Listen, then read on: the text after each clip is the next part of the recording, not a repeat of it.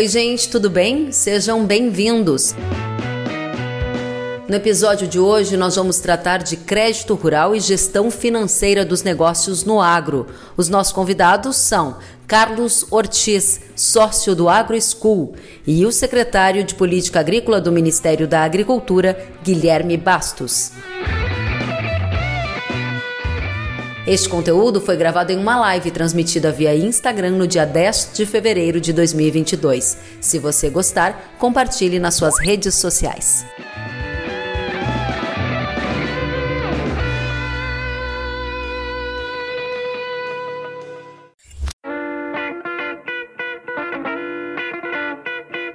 Estamos de volta com o nosso bate-papo sobre crédito rural e gestão financeira do negócio.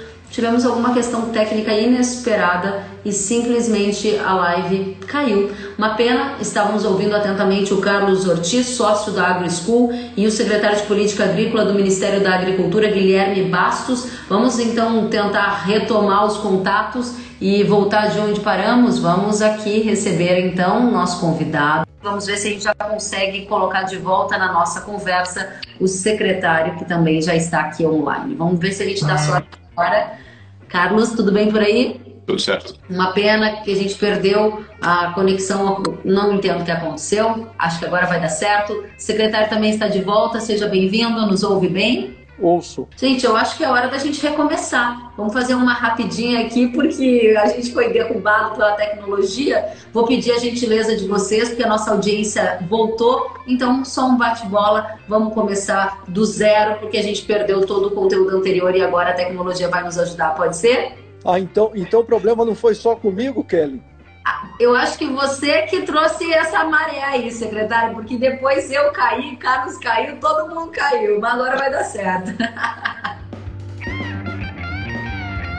secretário, seja bem-vindo mais uma vez. E vamos então aos esclarecimentos para nossa audiência. Tem muita gente dizendo como há recursos para fundo eleitoral e não há recurso para socorrer o agricultor atingido pela seca, como que a gente vai ficar sem recurso para custear a nossa próxima safra sem juros controlados que estavam vigorando no 21-22 do Plano Safra. Conta para a gente qual é o cenário e quais são as suas expectativas para trazer um norte para nossa audiência.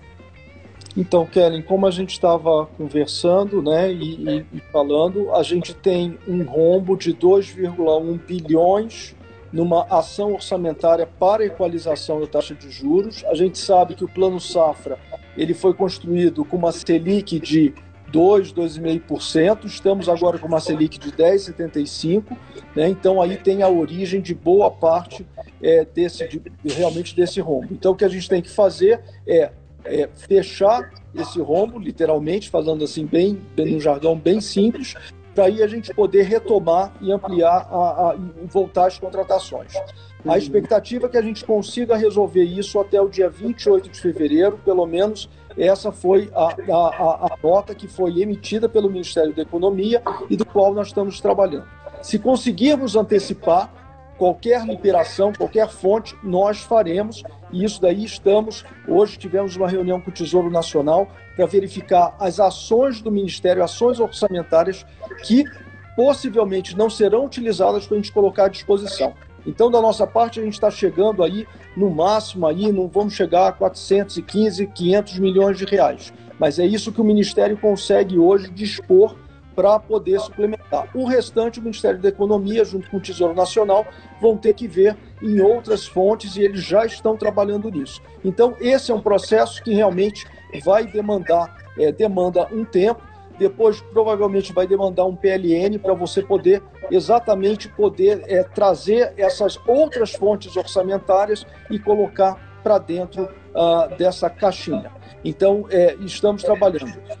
Estamos também em contato direto com, a, com, a, com os parlamentares, né, trazendo e sensibilizando a situação crítica para que a gente possa destravar esse processo. Então já pedimos, já tivemos junto à, Frente Parlamentar da Agricultura, conversamos hoje com a CNA, é, tivemos também conversando com a deputada Aline e toda a bancada lá da, da Comissão da Agricultura. Então, enfim, estamos também movimentando a base parlamentar para que nos ajude nessa situação. Muito bem, secretário. Diante desse cenário, eu volto a pergunta para você, Carlos. Se você fosse um agricultor que acessasse periodicamente os recursos controlados do Plano Safra e ouvisse o secretário dizer a situação orçamentária, você esperaria que esse cofre rendesse recursos para todo mundo ou ia partir em busca de uma outra forma de financiar a sua lavoura? Acho que sempre, independentemente disso, eu buscaria, como eu tinha falado antes, diversificar. É importante ter diversificação em tudo. Não é para ter tudo picadinho, mas é importante ter sempre alternativa e cultivando as alternativas. Né? Então, que alternativas tem? Até a agricultura em geral, comparado com o comércio, a indústria, tem bem mais alternativas, tem um risco de refinanciamento bem mais baixo que os outros setores. Porque você tem como adiantar recurso com os seus compradores, seja uma cooperativa, seja um trader. Você tem como comprar insumo na base de troca ou na base de adiantamento de safra. Você tem como levantar dinheiro usando o CPR. Você tem como acessar é, fundos. Se você está num mercado cuja produção é cotada em bolsa externa, pode contar tanto com recurso em real quanto com recurso em dólar para casar o câmbio. Ou seja, tem alternativas e a questão é ir buscá-las e, de novo, é, informação clara na mão. Né? A escuridão custa caro para todo mundo. Muito bem, obrigada, Carlos. Pergunta para você, secretário, vem do Regis e ele quer saber quando virá o socorro para os agricultores atingidos pela seca. Essa medida emergencial também tivemos que fazer um trabalho para separar as linhas de ação, né? A ação orçamentária que estava dentro dessa questão da equalização, né? Para a gente poder é, é, renegociar, repactuar as dívidas nós tivemos que, é, na verdade, nós não, mas o Ministério da Economia teve que separar para que a gente possa prosseguir com o pedido de um, de, uma, de um crédito extraordinário para ajudar, muito provavelmente vai ser agora sob a forma de um rebate né, na, na, nas parcelas que tem em 2022. Uma forma de um. Desculpa, secretário, eu não entendi. É, o que, que significa na forma de um rebate nas parcelas de 2022? Explica melhor para a gente essa questão para os atingidos pela seca, perdão. Isso. É, o que a gente está é, trabalhando, verificando a possibilidade é ter dentro do déficit extraordinário, né, que ele antes estava sendo utilizado né, como uma fonte extra de equalização para que a gente pudesse prosseguir com as renegociações, né, ele agora vai ser é, trabalhado sob a forma é, de um rebate é, na, na, na, nas parcelas uh, uh, da, das parcelas uh, de, de, de, custeio, né, que poderiam que, que, se, que, estariam vencendo agora em 2022. Mas isso ainda, de novo, é, foi uma possibilidade que é, a gente está estudando com a economia, aplicar qual a amplitude disso, qual é o impacto disso, para a gente poder realmente é, trabalhar é, antes, é, ao longo desse mês há uma expectativa de data para o anúncio dessas medidas? Os produtores que perderam pela seca estão ansiosos.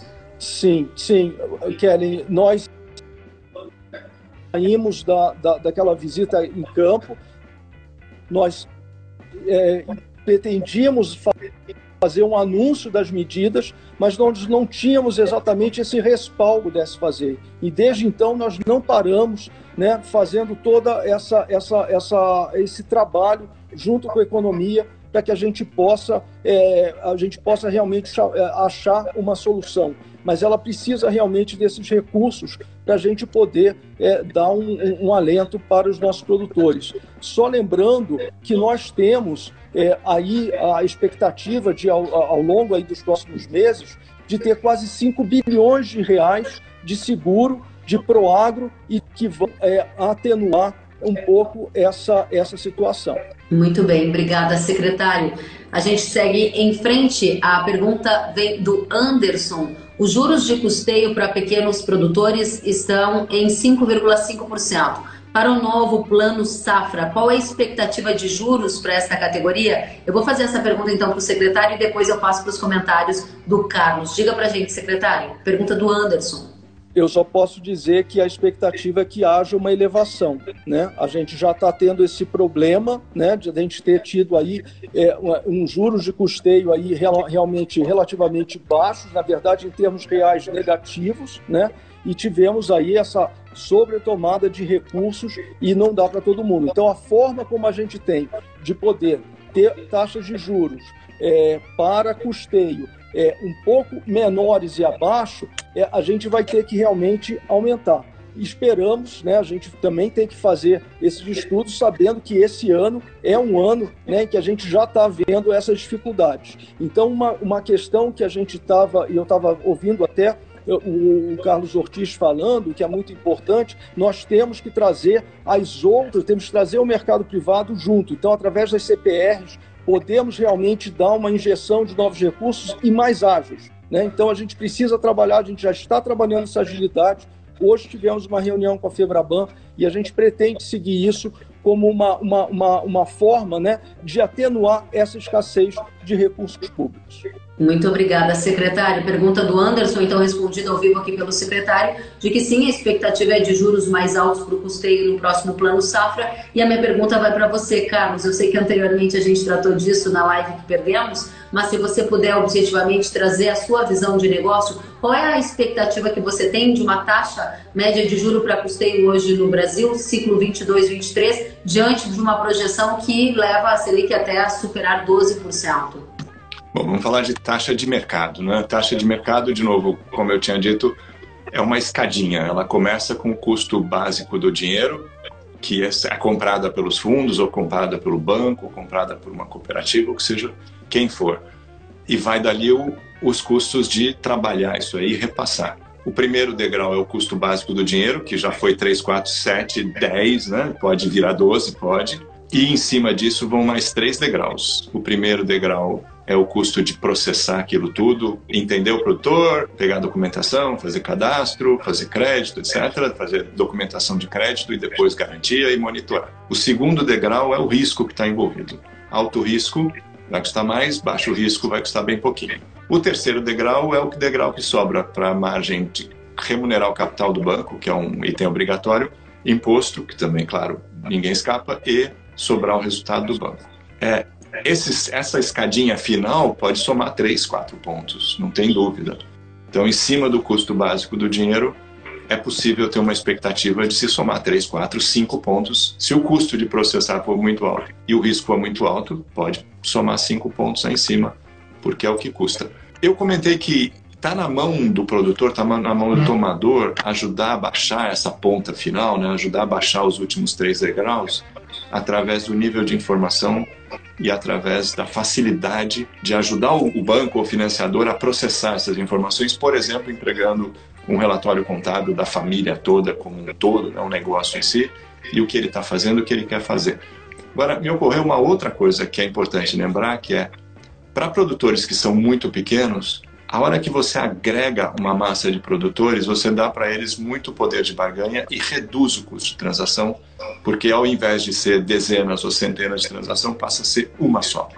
Isso é feito através de o pool, né, pool de compras ou, por exemplo, cooperativas. Cooperativas existem para isso, né, para empoderar o produtor reduzir o custo de transação na medida que você faz uma transação em nome de uma porção e organiza aquilo lá de uma forma única. E isso é uma coisa que a gente tem que se lembrar e, e, e buscar, como produtor, buscar união para reduzir custo e reduzir, portanto, o preço do dinheiro. Né? Pergunta vem da nossa audiência para você, secretário José Manuel. Ele diz: a suinocultura vive uma das piores crises da sua história. Já existe alguma medida emergencial para este setor? As medidas da, da suinocultura, né, uma parte delas já estariam é, sendo é, trabalhadas e vistas dentro desse, de, desse escopo dessa renegociação. De novo, também para os recursos necessários, né, como, como é, já pediram para retenção de matrizes, é, para a questão de aquisição de insumos e tudo mais, elas também necessitam é, de recursos que no momento é, estariam contidos, né, é, em parte nessa, nessas medidas, principalmente pensando é, o nosso público agora meta seriam os agricultores familiares e os pronampianos. E os suinocultores vão ficar de fora desse primeiro plano emergencial?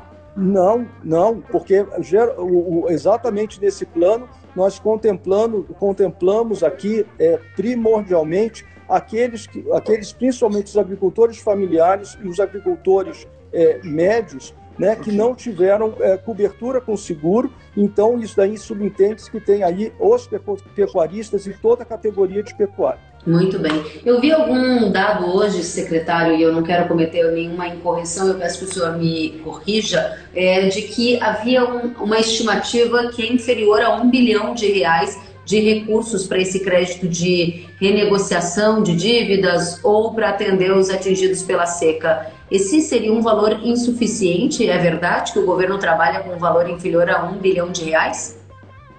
Na verdade, esse valor é um valor uh, que está ainda sendo uh, discutido e trabalhado. Né? Então, uh, saiu um valor, mas eu diria que a gente não pode agora se comprometer com um valor e a gente sempre trabalha para a gente realmente ter um valor maior diante dessa situação. Não é fácil, mas é o nosso papel aqui em tentar conseguir o máximo possível para aliviar a questão dos produtores. Obrigada, secretário.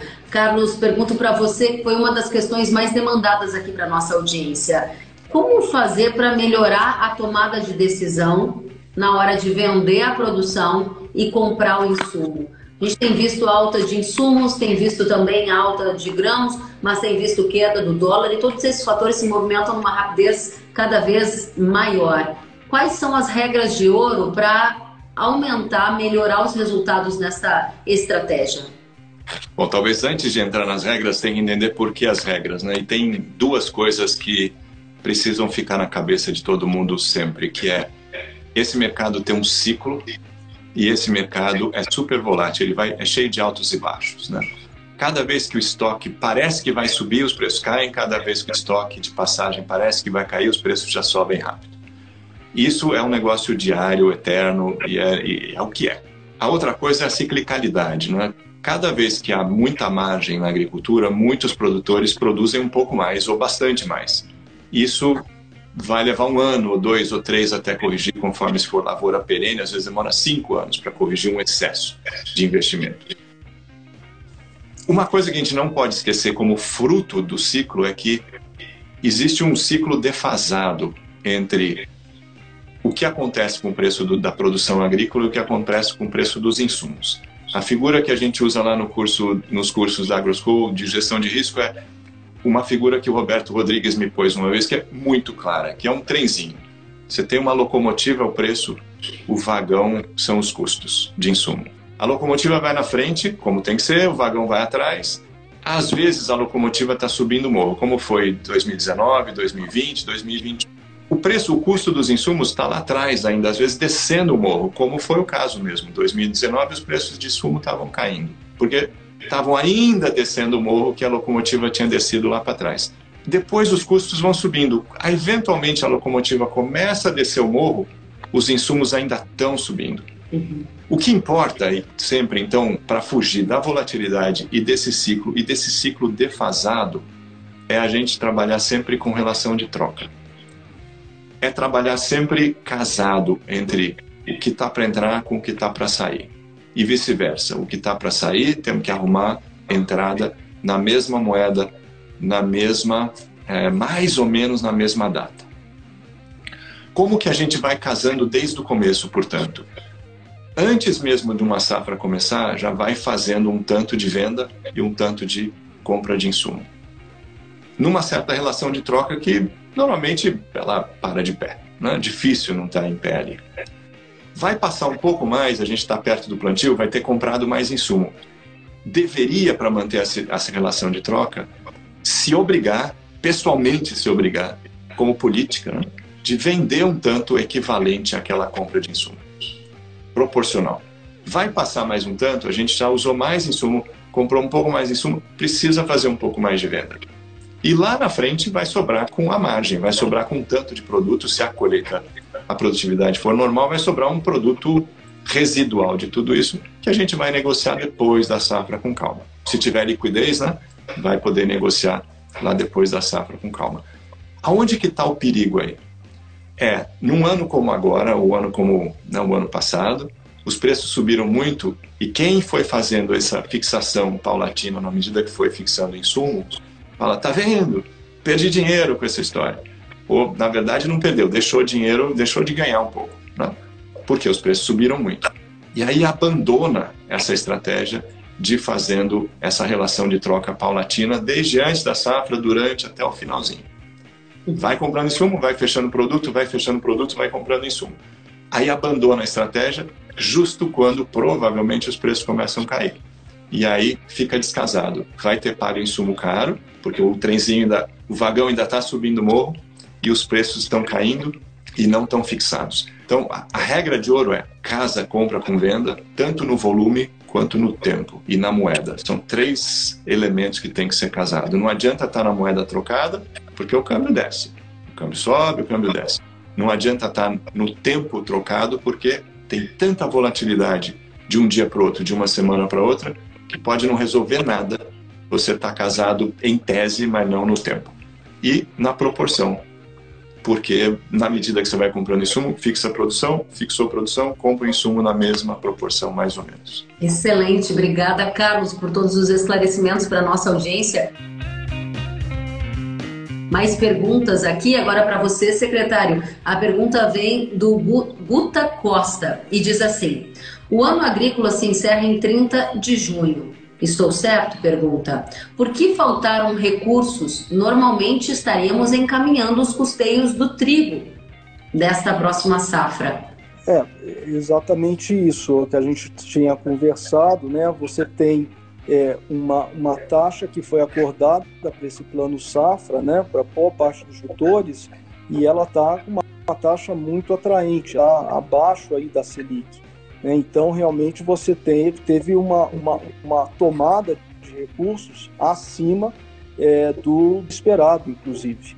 E isso, a gente hoje, como, como eu disse, adoraríamos que a gente pudesse manter essas taxas, né, para que a gente pudesse é, atender as demandas, mas infelizmente está faltando recurso do, do governo né, para essa ação orçamentária de equalização, para que a gente possa exatamente honrar com esse diferencial de taxa de juros. Então, isso realmente é o grande problema que nós temos é, nessa, nesse ano. Secretária, sua recomendação para o Guta, que escreveu aqui, é ir para o mercado e buscar uma taxa de juros no mercado, porque é uma certeza que não vai ter recurso para custear a safra de todo mundo com os, os juros né, do último plano safra 21-22? Eu gostaria aqui de só replicar o que o, o Carlos Ortiz falou. A gente não pode colocar todos os ovos né, na mesma cesta. Então, seria realmente é, para exatamente buscar outras fontes uh, para poder exatamente é, suprir essa necessidade de recursos para, para essa, essa próxima safra. Muito obrigada, secretário. Pergunta da Poliá Alves. Faço para você, Carlos. Máquinas agrícolas, com aumento, do, com aumento, juros elevados, insumo nas alturas, como planejar novos investimentos? Tá. Bom, planejar é uma coisa, fazer a compra é outra, né? É, bom, acho que planejar novos investimentos precisa começar a partir do que, que a gente pode crescer, quanto de caixa tem para poder crescer, quanto de caixa vai ter gerando para frente para poder pagar os investimentos que vão ser feitos, independente de como vai financiar. Né? Então, é, basicamente é um plano de negócio. Para onde que eu vou? Quanto que eu vou crescer e quanto que isso vai me custar de investimento? E dividir isso em alguns anos. Bom, dividido o que a gente vai fazer nos próximos 3, 4 anos em dinheiro no tempo, bom, como é que eu posso financiar isso daí? E aí vem a terceira etapa, que é, bom, como é que eu vou poder repagar isso aí? Então, teria que projetar quanto de caixa vai gerar por ano para ver se paga bem esses investimentos e não vai ficar apertado. Se vai ficar apertado, volta para a prancheta e reescala os investimentos para ter um volume menor para poder caber no bolso. Tem uma continha relativamente simples para fazer é, e poder chegar nessa equação, né, ou na, na solução dessa equação. E aí ver se dá para fazer um tanto de investimento ou se precisa enxugar um pouquinho. E às vezes dá para fazer mais e crescer mais e investir mais. Ótimo. Independente do custo das máquinas ou de equipamento, etc. Tem que Né? O resultado saiu da faixa dos 2, 3 mil por hectare para 4, 5 mil por hectare, 6 mil por hectare. Então, talvez tenha proporcionalidade aí nas coisas. Qual que é a equação? Qual que é a continha? A gente pega a receita, as vendas, faturamento de um ano, tudo que vai faturar no ano, o ano que vem, o outro e outro, e subtrai as despesas de campo. Adubo, os químicos, a operação, mão de obra, subtrai as despesas de campo. E subtrai as despesas de escritório e da família e arrendamento. Então, vou recapitular aqui. Pega tudo que vai faturar no ano, subtrai as despesas de campo, as despesas da família, as despesas de arrendamento e as despesas de escritório, contador, essas coisas. Vai chegar num resultado. Esse resultado é o rei dos resultados, é o estado operacional. Para quem está acostumado, é a sigla EBITDA, EBITDA. Mas é o, é o resultado operacional, da operação em si. Aí a conta começa eu subtraio desse resultado o que eu devo pagar de juros e o que eu acho que vou pagar de prestação. Todas as prestações que eu tenho para pagar. Se so, o que sobrar de dinheiro, aí vem o truque. Multiplica por 4. É o que dá para investir num ano. Ou seja, eu pego o resultado operacional, que é o que sobra lá do campo e do escritório, subtraio juros e todas as prestações que eu tenho para pagar. O resultado eu multiplico por 4. Esse é o montante que dá para investir. Mais que isso é muito difícil, menos que isso é uma pena, podia crescer melhor. Aí a questão é, com o que, que eu vou fazer de investimento? Tem que tentar fazer primeiro aqueles que soltam mais suco do negócio. Por último, expansão. Primeiro tira suco do que tem e, em geral, o melhor investimento é guardar liquidez. Né? Ter dinheiro no banco, ter sobra de caixa, ter folga de orçamento. Depois é tirar suco do que tem. Por último, fazer expansão. Excelente, Carlos. Muita gente aqui agradecendo a presença. O Douglas Ferrari está dizendo que top, hein? Muito legal. O Gelson Pivoto está dizendo parabéns pela live, sempre bom. O Valdomiro está dizendo como faz bem ouvir vocês. Secretário, pergunta para o senhor. Rafael Rockenbach diz assim: o Rio Grande do Sul vive a maior seca da história. Não vai ter uma taxa de juros menor para ajudar o produtor? Kelly, adoraríamos, mas se para a gente já manter essas taxas de juros compactuadas né, no, no início do plano SAR, essa dificuldade, imagina a gente ainda abaixar ainda mais. E aí é uma questão exatamente que a gente tem que, que avaliar, que no momento, né, quanto mais a gente abaixar, menos pessoas a gente vai poder atender. Né? Então, essa, essa realmente é uma equação, adoraríamos, mas infelizmente não há dotação é, orçamentária suficiente. E aí, de novo, eu gosto de lembrar que boa parte desses recursos, tanto que vem do Proagro como do seguro, eles estão destinados para essas regiões que mais foram afetadas. Então, uma forma também de termos uma atenuação um pouco nesse efeito dramático aí da seca. Secretário, a gente pode afirmar que as taxas de juros do próximo plano safra, sem dúvida, terão dois dígitos? Não, não posso, não podemos afirmar isso, mas eu diria que serão taxas mais elevadas, com certeza. Muito bem. Mais uma pergunta para o secretário, que eu sei que o tempo de todos é curto, então vem aqui a pergunta da audiência: vai ter seguro para milho safrinha? Bom, a questão da tomada, a questão da decisão do seguro, ele depende aí muito da, da política aí das seguradoras, né? Então, nós já ouvimos que em algumas regiões tem produtores que estão tendo dificuldades, né, para obter é, o seguro para a safrinha. É, enfim, é, aí é uma, é uma questão de uma decisão, né, da seguradora, dado o alto grau de sinistralidade em determinada região em recuar sua posição. Mas hoje, só para lembrar, nós trabalhamos com 15 seguradoras agrícolas. Então, na verdade, também é muito importante observar as que estão atendendo, é, submeter aos seus corretores, né, para que venham exatamente verificar opções para atender as, necessidades do produtor. Muito bem, obrigada, secretário. Cleimar está dizendo excelente live, como sempre. Muito obrigada pela participação de todos. Eu sei que o nosso tempo acabou ficando curto em função das nossas dificuldades técnicas, então eu vou pedir para você, Carlos, trazer aquela mensagem final para nossa audiência em tempos de tanta mudança na conjuntura, com alta de custos, aquilo que é fundamental para manter um negócio saudável. Recomenda para nossa audiência. Bom, vamos lá. Acho que fundamental, fundamental, eu até dei um arranquezinho, é ter liquidez no negócio, né? é tomar uma decisão se você quer estar a reboque do negócio ou quer estar na dianteira do negócio em termos de gestão financeira, gestão de caixa. É decidir se o, o cachorro vai abanar o rabo ou o rabo vai abanar o cachorro. Como que é isso? Se você tem liquidez na mão, você tem reserva de caixa, se você fez lucro, pagou imposto, tudo bem, e fez lucro, guardou resultado e deixa o resultado de uma forma líquida, parte do resultado de uma forma líquida, você tem poder de barganha, negocia melhor, tem tempo para negociar, tem tempo para esperar plano safra, etc., para buscar outras alternativas, faz tudo com muito mais calma, portanto, propriedade, e faz com mais poder na mão. Dá, dá para trucar. Sem cacife, eventualmente dá com os burros na água, né? Então, cacife é liquidez, seja em estoque, seja em dinheiro no banco, preferencialmente nas duas formas, é preciso ter folga ali. Excelente dica, liquidez. Olha que importante, especialmente em tempos de custos altos uhum. e também de alta de preço de commodity, né? Então, uma dica fundamental. Muita gente aqui agradecendo. O Bruno disse live show, valeu. Regis Bruxel disse parabéns, importantes informações para auxiliar na tomada de decisão. Aí a pergunta é para você, secretário. Diga para a gente o que a nossa audiência pode esperar do governo, já que há tanta indefinição ligada ao orçamento. O senhor poderia dar para a gente a mensagem mais honesta e transparente que puder, dentro das condições que hoje tem de trabalho por aí. Kelly, estamos exatamente compartilhando a situação como ela é. Né? É, infelizmente, o Ministério não tem dotação orçamentária própria para poder resolver os problemas que nós gostaríamos. Então, esse é, um, é uma questão de uma articulação. Né?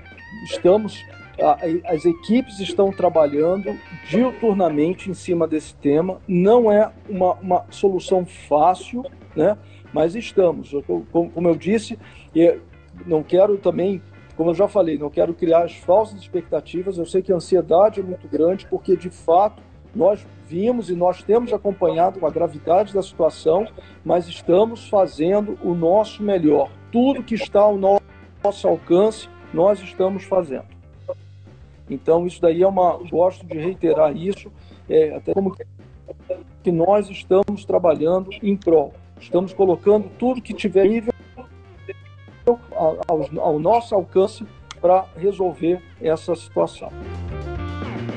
Muito obrigada, secretário. Obrigada pela presença. Quero agradecer demais ao secretário de Política Agrícola do Ministério da Agricultura, Guilherme Bastos, pela presença, por responder do AgriSchool, que respondeu abertamente aqui a várias perguntas da audiência. Muitos agradecimentos a cada um de vocês pela participação. Desculpem pelos problemas técnicos. Espero que a gente possa voltar a conversar em outras oportunidades, porque ficaram ainda muitas questões pendentes para serem respondidas. Se cuide, Carlos, se cuide, secretário. Voltem sempre. Muito obrigada. Fiquem bem. Obrigado.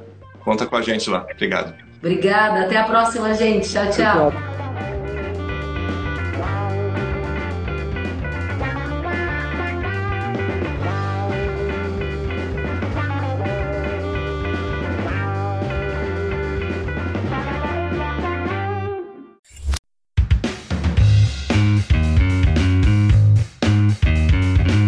Que bom que você gostou da entrevista e ouviu todo o conteúdo. Se quiser acompanhar as atualizações, siga kellen.severo no Instagram. Até a próxima!